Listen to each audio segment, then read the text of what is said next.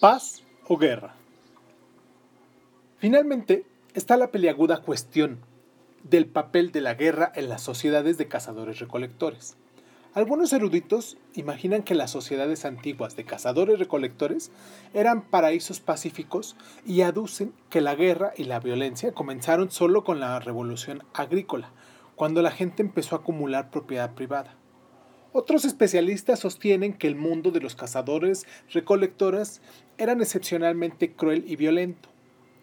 Ambas escuelas de pensamiento son castillos en el aire, conectados al suelo por delgados cordeles de escasos restos arqueológicos y observaciones antropológicas de los cazadores recolectores actuales. Las pruebas antropológicas son inquietantes pero muy problemáticas. En la actualidad, los cazadores recolectores viven en áreas inhóspitas como el Ártico o el Kalahari, en las que la densidad de la población es muy baja y las oportunidades para luchar con otras gentes son limitadas. Además, en las generaciones recientes los cazadores recolectores han estado cada vez más sometidos a la autoridad de los estados modernos, que impiden la eclosión de conflictos a gran escala.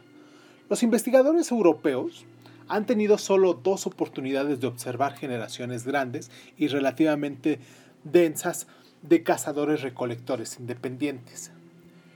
En América noroccidental, en el siglo XIX, y en el norte de Australia durante el siglo XIX y principios del XX. Tanto las culturas amerindias como los aborígenes australianas dieron pruebas de conflictos armados frecuentes. Sin embargo, es discutible si ello representa una condición intertemporal en el impacto del imperialismo europeo. Los hallazgos arqueológicos son cada vez más escasos y opacos.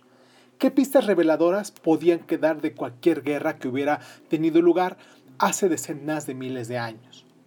En aquel entonces no había fortificaciones, ni muros, ni había cascos de artillería, ni espadas o escudos.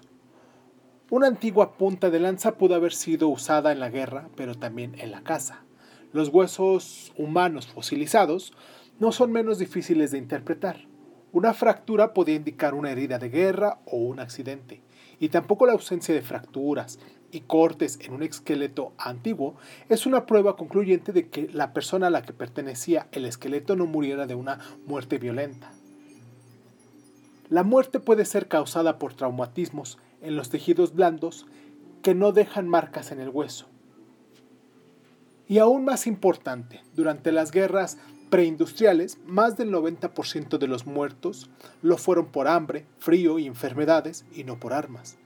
Imagine el lector que hace 30.000 años una tribu derrotaba a su vecina y la expulsaba de tierras de forrajeo codiciadas. En la batalla decisiva, murieron 10 miembros de la tribu derrotada. Al año siguiente, otros 100 miembros de la tribu vencida murieron de hambre, frío y enfermedad.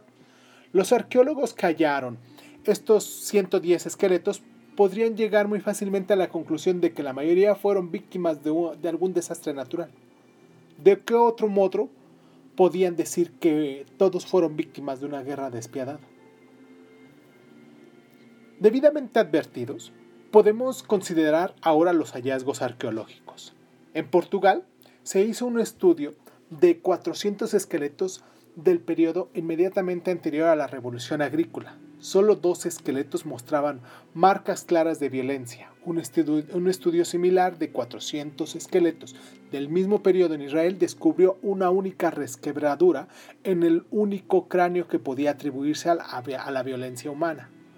Un tercer estudio de otros 400 esqueletos de varias localidades preagrícolas en el Valle del Danubio encontró pruebas de violencia en 18 esqueletos.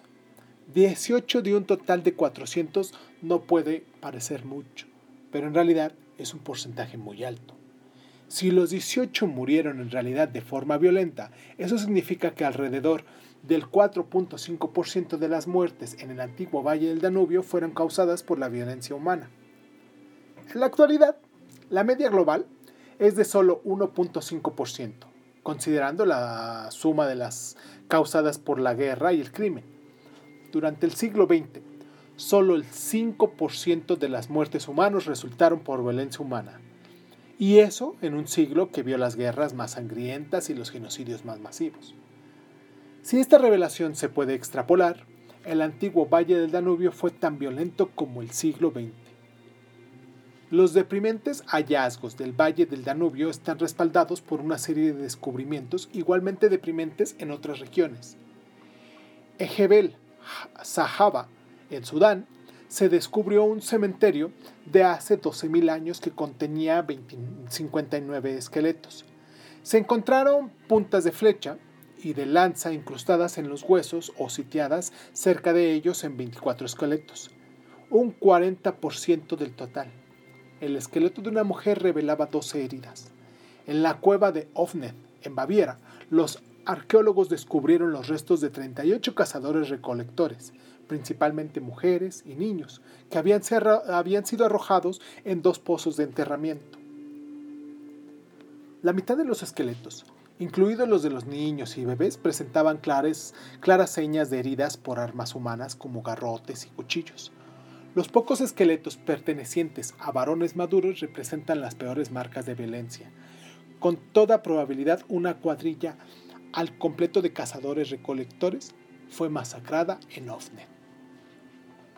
¿Qué representa mejor el mundo de los antiguos cazadores recolectores, los esqueletos pacíficos de Israel y Portugal o los mataderos de Hebet Sabara y Ofne? La respuesta es ninguno de ellos.